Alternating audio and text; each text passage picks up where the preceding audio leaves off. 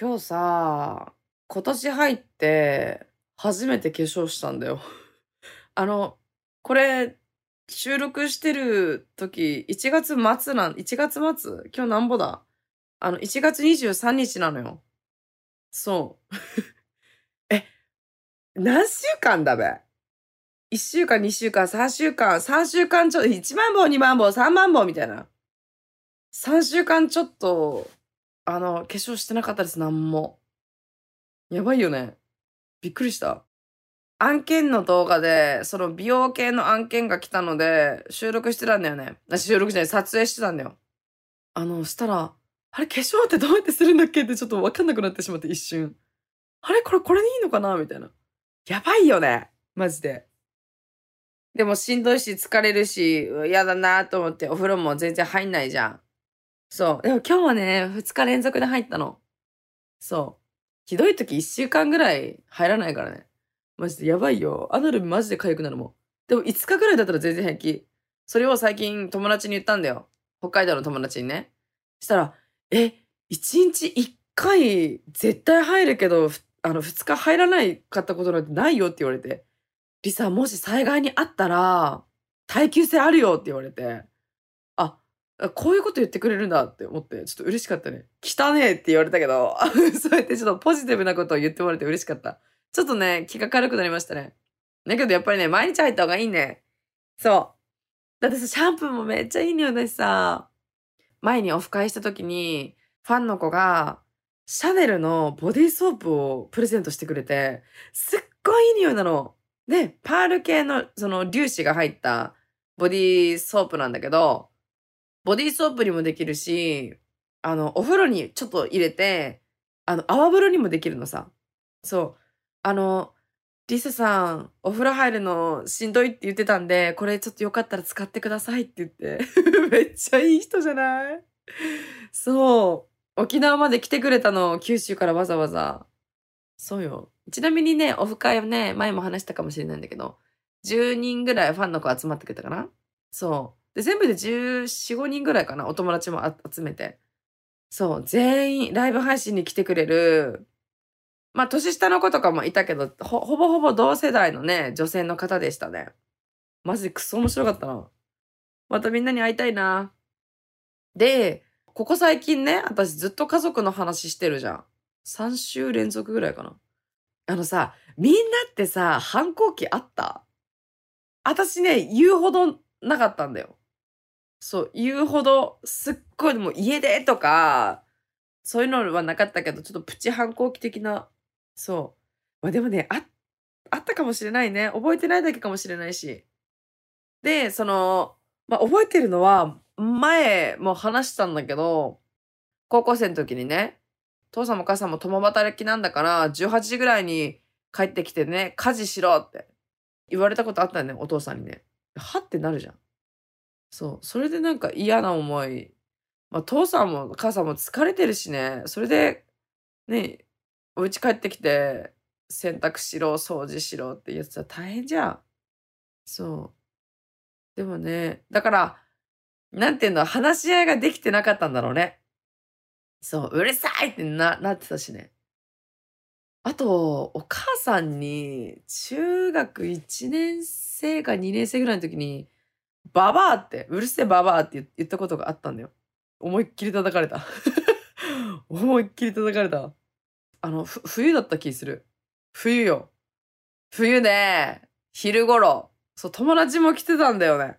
覚えてるわ、そう。で、お外が、雪めっちゃ降ってたんだよ。ザーザーじゃなくて、その、積雪量が多いっていうの？そう。だから、もう、昼間に雪が積もってて、下白いじゃん。だから眩しいんだ。その、あれ曇ってるけど、その白ってさ、眩しく見えるのね。そう、冬でもそうだよ。北海道の冬って雪降るところの人わかると思うんだけど、夜歩くじゃん、夜、夜道。そう。で、雪積もってるから、そんな暗くないんだよね。ごめん、また脱線した。意味わかんないですけど。本当に みんなね、あの、反抗期エピソードあったら、ぜひ、あの、概要欄にフォームがあるんでね、よかったら皆さん送ってください。そんな感じで早速始めていきましょう。独身アナサウンナの毒ラジオ。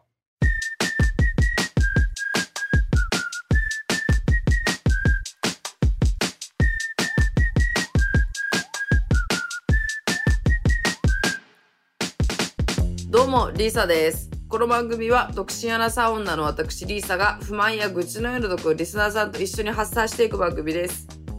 結構前に、結構前どれぐらい前だ何回も言ってるかもしれないけど、まあ沖縄離れて地元の北海道に帰ることになったのさ。で、うちの家族あのすっごい仲いいってわけじゃないけど、まあ、まあまあまあ、ぼちぼち、ぼちぼち仲いい感じなのね。仲いいんだけど、あの、その反抗期とかさ、あったりさ、妹とかとも喧嘩とかさ、めっちゃあったんよ。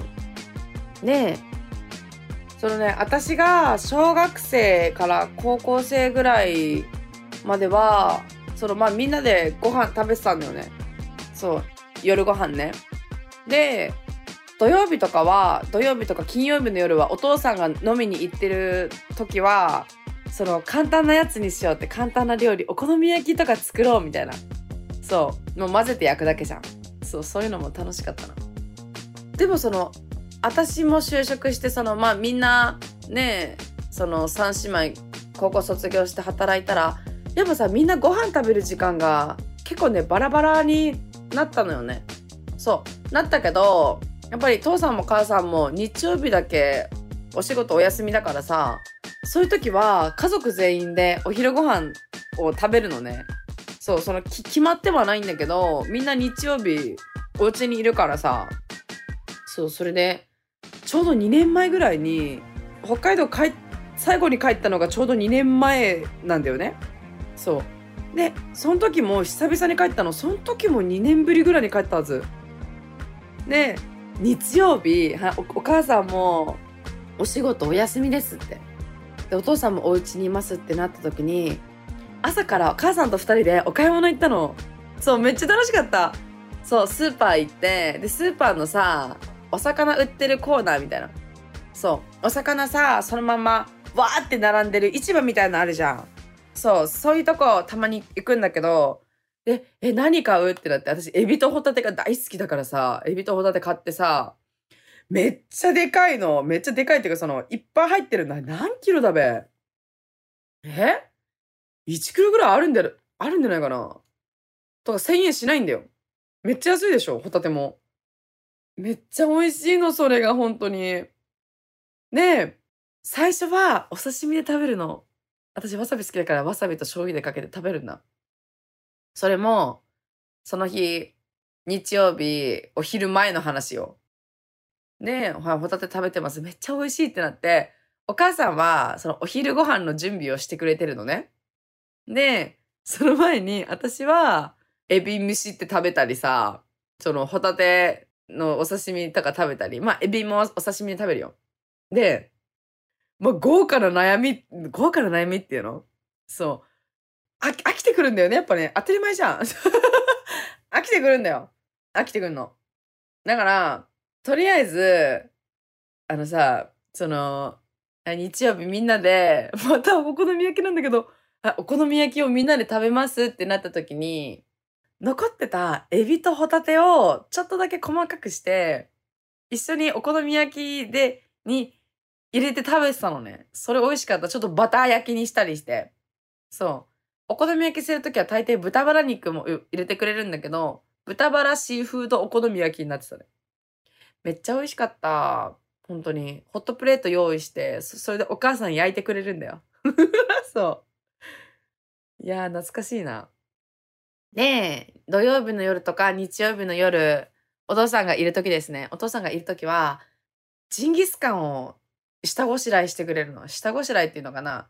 ジンギスカン買ってきてくれて、そのお肉屋さんで買ってきてくれるのさ。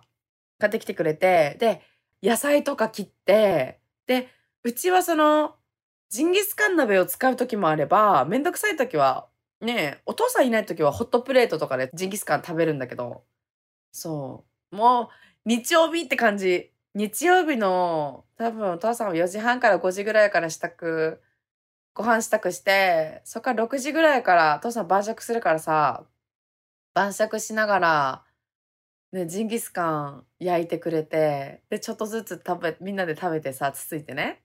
で、一番最後に、うちはうどんを入れるの。そう、うどん。二玉ぐらい。たまにラーメンも入れてたかな入れてたと思うんだけど、あ、じゃあ焼きそばで焼きそば。焼きそば入れてたけど、やっぱりね、ちょジンギスカンの汁って私はうどんめっちゃ合うと思って。そう。でもその昔からちょっとずつね、やっぱね、ちょっと、え、ダイエットするからうどんいらないみたいな感じだったんだけど、やっぱりうどんが一番うまいよね。懐かしい。食べたいな。だから帰ったら、ジンギスカンマジで食おうと思って。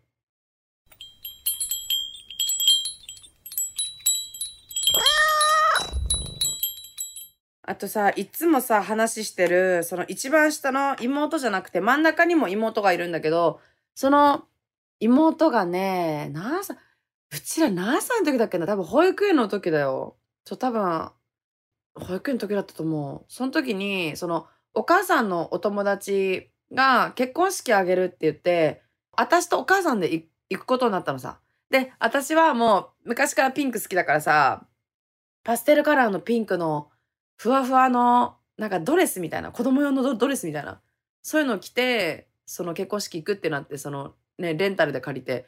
で、妹、真ん中の妹がダダをこねちゃったのね。そう。で、あの、ダダをこねて、でもあんまり喋ん、喋んない子だったのさ、昔ね。なんか、私は、その誰に対してもニコニコってしてたんだって、小さい時から。小さい時は。あちなみに中学、あ、小学生の時はめっちゃ人見知りであんま喋りませんでした。で、そ小さい時私ニコニコってしてて、妹はもうめっちゃ睨んでたんだって、切って。切ってに睨んでたらしいの。だから自分の気持ちとかあまり言わない子だったんだけど、なんかまあその時ムスってしてたんだよね。したらお母さんが、なんていうの、手芸屋さんで、あの、テロンテロンの生地のさ、ピンクい生地、ショッキングピンクみたいな生地を買ってきて、その真ん中の妹にドレスを作ってたの。そう。そしたら妹機嫌良くなって、な、なんて言うんだろう。今で言うさ、歯、歯が、歯が痛いポーズあるじゃん。奥歯が痛いポーズ。それをしてね、写真撮ってて、それ今でも実家にあるわ。そう。お母さんすごいよね。すごいわ。え、一から、え、待って、一からドレス作るってすごくね？マジで。やっぱ母さん無敵だな。そう、あの、裁縫もね、めっちゃ得意なんだよ、母さん。保育園の時さ、あの、連絡帳みたいなのあるじゃん。連絡網、連絡網っての？連絡帳か。なんか、あの、ジャポニカ学習帳のノートの3分の1ぐらいか2分の1ぐらいの大きさのノートあるじゃん。その、それを入れるポシェットとか作ってくれて、それも私セーラームーン昔好きだったから、そのセーラームーンの生地をお母さん買ってきてくれてミシンで縫ってくれてたのさ。マジですごいと思う。私はさ、ミシン、ミシン怖いじゃん、針。昔から思ってた。お母さんミシンカタカタカタカタカタカタカタカタカタカタってやるけど、今私、で、ミシンい一回しかやったことないの。小学生の時にエプロンとかさ、なんかナップサック 懐かしい。ナップサックとか使って、作ってたじゃん。家庭科の授業の時にね。その時に多分作ったぐらい。あれでもミシン使ってなかったっけ？忘れたわ。ちなみに今は、あの、手縫いでマスクぐらいしか作れません。マスク作るのは楽しい。そう。売れないけどね。ドラえもんとかキティちゃんの生地だったから。だからもうひたすら作ってた。まあ、自粛の時ひたすら作ってたよ。懐かしい。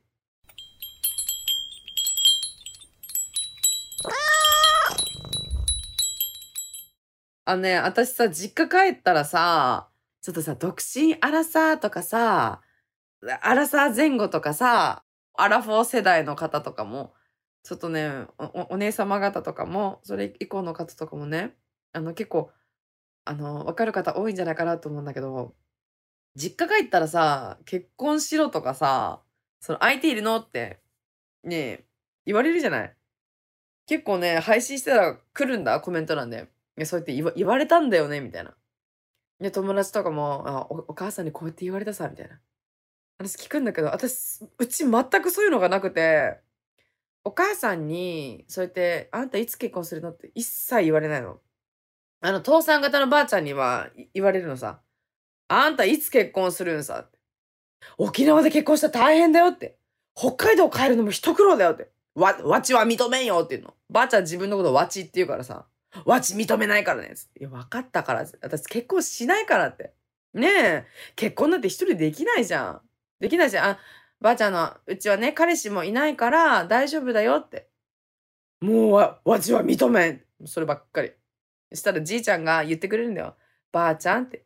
今は東京とかでも結婚しない人いっぱいいるし、ねえ、その40代、50代、60代にななって結婚する人もいるんだから、つって。そしたらまたばあちゃん言うの。わち認めんよってもう分かったからって。もうね、それがめんどくさいね。そう、それめんどくさい。多分その親戚の中で、あ、でも親戚どうだろうな。もう、15年以上会ってないから、あ、15年かな。会ってないからわかんないけど、知る限り、一組しか結婚してないんだよね。一組っていうの？そう、一人か。一人しか結婚してないから、ばあちゃんもわかんないね。心配なんだろうね。そうよ。まあ、帰ったらね、ばあちゃんにも会いに行こうかなって思って。もう腰曲がってるけど、いつもこうみかん食べなとかさ、もうなんか羊羹とか、なんかジュースとかくれるわけさ。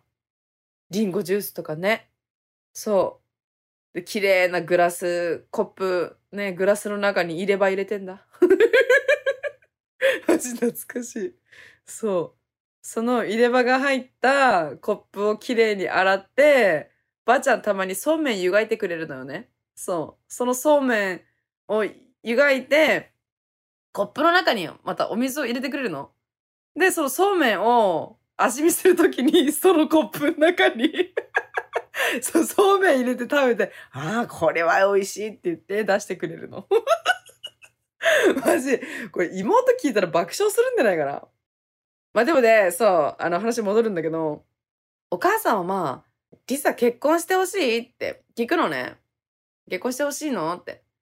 したら、結婚は縁だし、その、結婚しなくてもいいと思うよって、もう好きにしなって言ってくれるのさ。そうそうそう。だ一回も結婚しなさいとか、お父さんも言わないし、あの、一緒にばあちゃんも住んでるけど、ばあちゃんも言わない。お母さんも全く言わない。孫の顔見たいって言っても、いや、別に、みたいな。別にっていう感じだから、そう。まあでも、だから実家帰るときは結構気楽なんだよね。そう、気楽。なんか、だから周り結構言われてる友達いるから、なんかね、わあ、ちょっとめんどくさかったりしんどい思いしてるんだろうなとか思うね。そう。しかもなんか沖縄の友達とかさ、もう、え、最近付き合ったばっかりじゃんみたいな。最近付き合ったばっかりでもう結婚するの？ってその付き合って2、3ヶ月結婚する人とかもいるから最初はびっくりしてたんだよね。いや、でもね、どうだろうな。お母さんに前、その YouTube を撮影しながらお母さんと話したことがあって、もう今はその動画は非公開なんだけど、その、え、リサが結婚するんだったらどんな人がいいと思うって言ったら、リサミちゃんは、年上の男の人がいいかもねって。お母さんとかお父さんぐらい年、あの、同い年ぐらいの人とかの方がいいんじゃないって言って。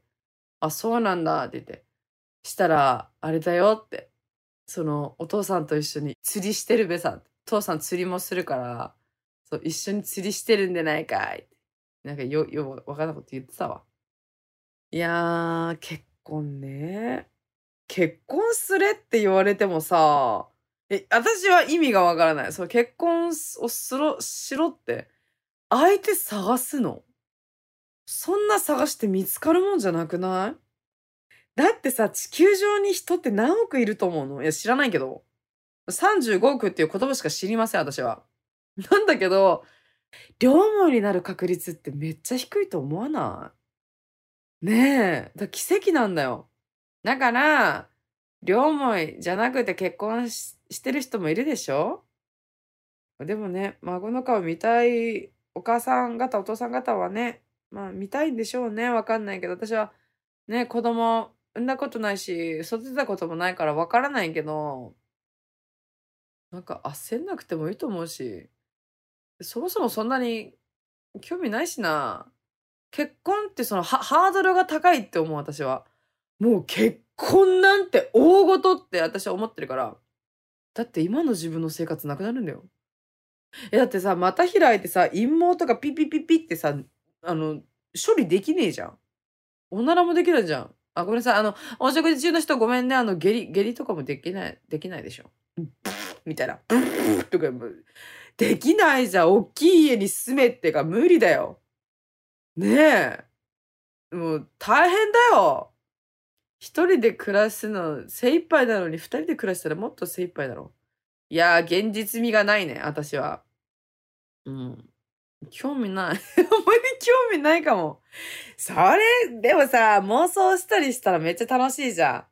そう。あ、新婚生活とかいいなって二人でさ、ね、休みの前の日にさ、一緒にさ、あの、テレビ見たり、ネットフリックス見たりさ、ポップコーン食べながら、わあ、なんかそういう生活も素敵って思うけど、まあ、付き合ってなくてもでき、あ結婚してなくてもできるしな、みたいな。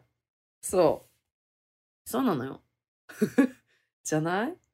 ね、そ、そういうことをしてくれる男の子は、まあ、何名かいるので、いるのですが、最近全然会ってねえけどな。ああ。生きてるか死んでるか知らんわ。何の話マジで？何の話？ちょっとね、あの、頭、また頭痛かったからさ、頭痛いの、頭痛いのなくなったから、ちょっと私は浮かれてます。はい。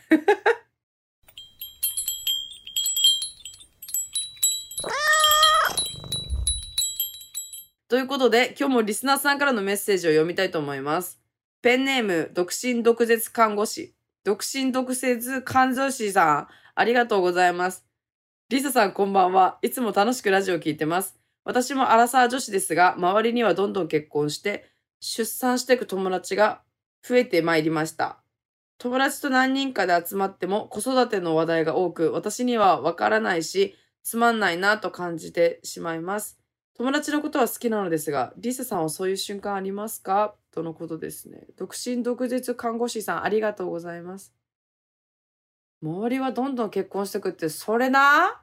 それな？めっちゃわかる。わかるけど、集まった時に子育ての話とかしてる人いないんだよな。そう。わかんない。どうだろう。子育ての話にもしなってたとしても、私、なんもその件にそういうのに触れないかも。え、そうなんだぐらいにしか言わないから。もしかしたら、ねえ、あの、周り、私の周りの人は気使ってるのかもしれないし、そういう話より、まあ、ねえ旦那さんも子供もいる人の方がもう圧倒的に友達が多いんだけど、一緒にクラブに行きますって結構クラブ行く人多いんだよ。そう。もう、ダンス好き、酒好きみたいな。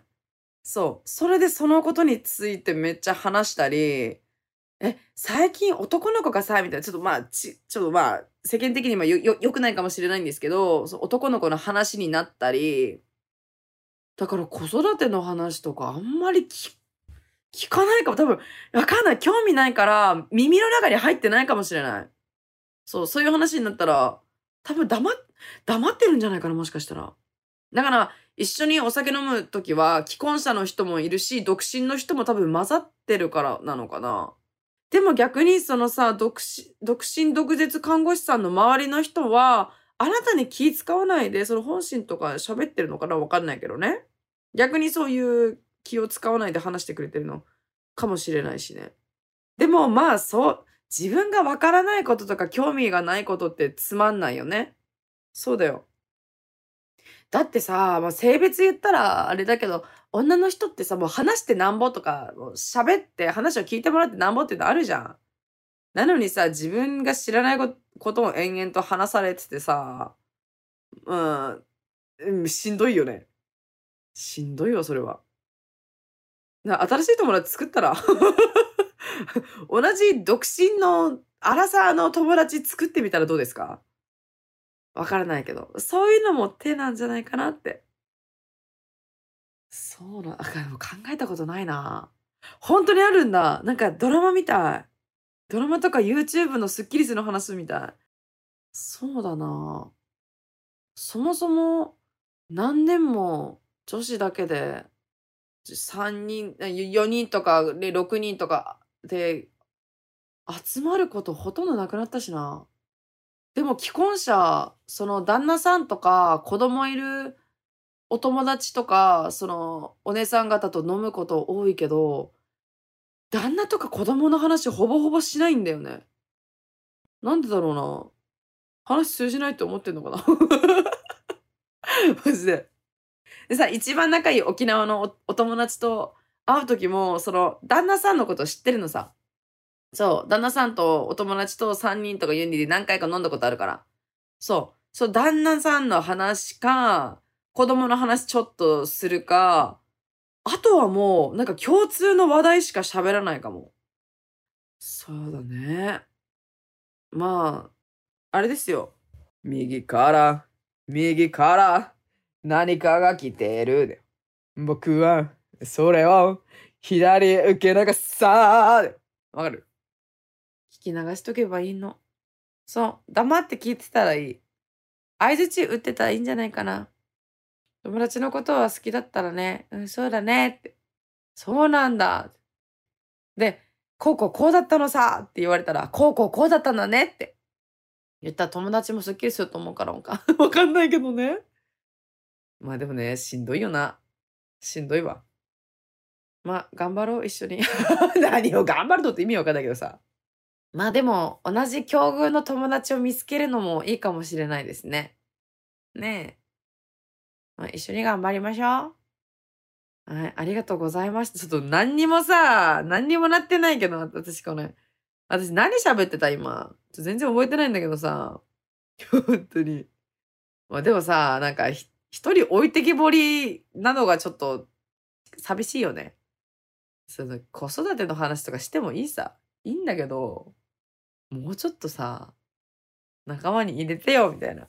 で、なっちゃうよね。まあね、いろんな人の考えがあるから、あれだけど、はい。まあ、じゃあ、あの、そういうことで、あの、私も独、あの、独身アラサーなので、あの、ばったり会ったら、ぜひ、乾杯しましょう、テキーラで。はい。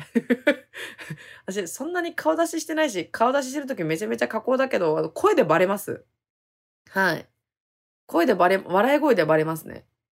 そうなんですよ。バーにいても外まで笑い声が聞こえるらしくて、あの、この間桜坂にいました？って、その、那覇市桜坂っていうとこあるんだけど、そこのバーで、あの、バーで飲んでたら、その、そこを通りかかった時に、その、リーサさんの声聞こえましたよ？って言われたもん。すごいよね。すごいわ。はい、ということでありがとうございました。あまりなんかいいこと言えなくてごめんなさい。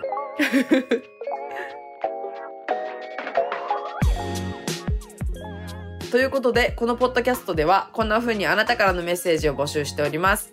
概要欄にあるフォームから送ってね。